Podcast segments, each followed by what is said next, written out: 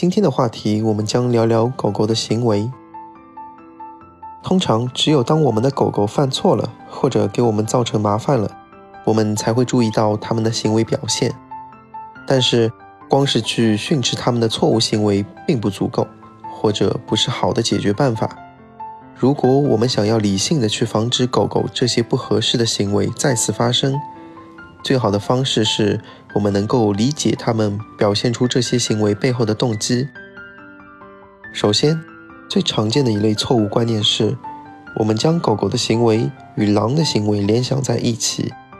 一些人会认为，他们的宠物狗会表现出很强的控制欲或者争夺领地的欲望，这完全是因为狗狗的社会结构是垂直化的。也就是说，他们认为狗狗的社会结构中是有一只头领犬，其他的犬按地位高低分工。然而，最近的科学研究已经表明，事实并不如此。正如我们人类一样，我们的宠物狗狗也是独立的个体，它们的表现与个体的性格、基因遗传特征相关。比如说，有些狗狗生下来就会焦虑或者自信，所以说。这些行为是宠物狗的个体表现，由它们的基因和后期经历共同决定。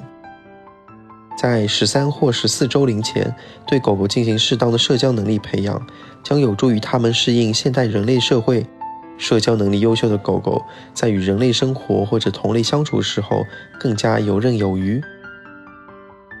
同时，宠物狗狗的行为也会由于一些特定动机而改变，比如通过奖励，通过训练。通过经验的积累，许多主人会尝试训练狗狗，比如进行护食训练或者追逐练习。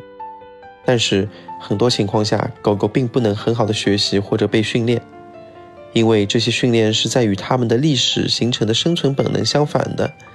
比如护食训练，狗狗对于食物资源的保护是天性，很难在形成后改变。因此。要么是选择一些性格或行为能力符合预期的宠物狗狗品种，要么就是在狗狗有这类行为发生的时候进行正确的引导。我们的宠物狗无时不刻不在学习，比如说，当它们静静地躺在它们的狗垫上，我们是否有表扬过它们呢？一个称赞或者鼓励的眼神，会让它们体会到你对它的态度。很多情况下，训练它们其实很难。而且容易犯错。当狗狗在叫的时候，或者在家具上蹦来蹦去，或者用嘴咬主人来获得注意，这个时候我们可能用眼神去瞪它们，或者用声音去吼叫它们。这些反应却会不经意间的让我们不希望的行为恶化。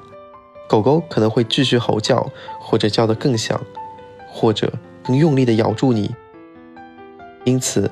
如果我们并未能正确的对待狗狗的行为，将会导致狗狗的行为恶化，而且成为常态。此外，狗狗以前的学习经验也对它们的后期行为形成非常重要。有过争夺食物或者竞争经历的狗狗，也更常见到它们有行为问题，比如说狗狗具备侵犯性忽视行为。正如之前课程提到的，这种行为并不是由于狗狗觉得自己的地位高而居高临下，相反的。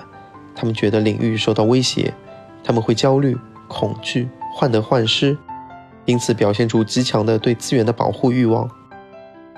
狗狗的行为确实是受到多方面的影响，包括它们的基因、性格、社会能力、训练和外界的环境。因此，我们主人必须能够分辨恶习，同时不应该用错误的方式去重复强化这些恶习。请大家记住。对待狗狗的行为，千万千万不要用人类的视角和人类的感受去判断。理解他们的行为，是我们给他们最好的礼物和关怀。感谢大家收听凯瑞爱宠星球。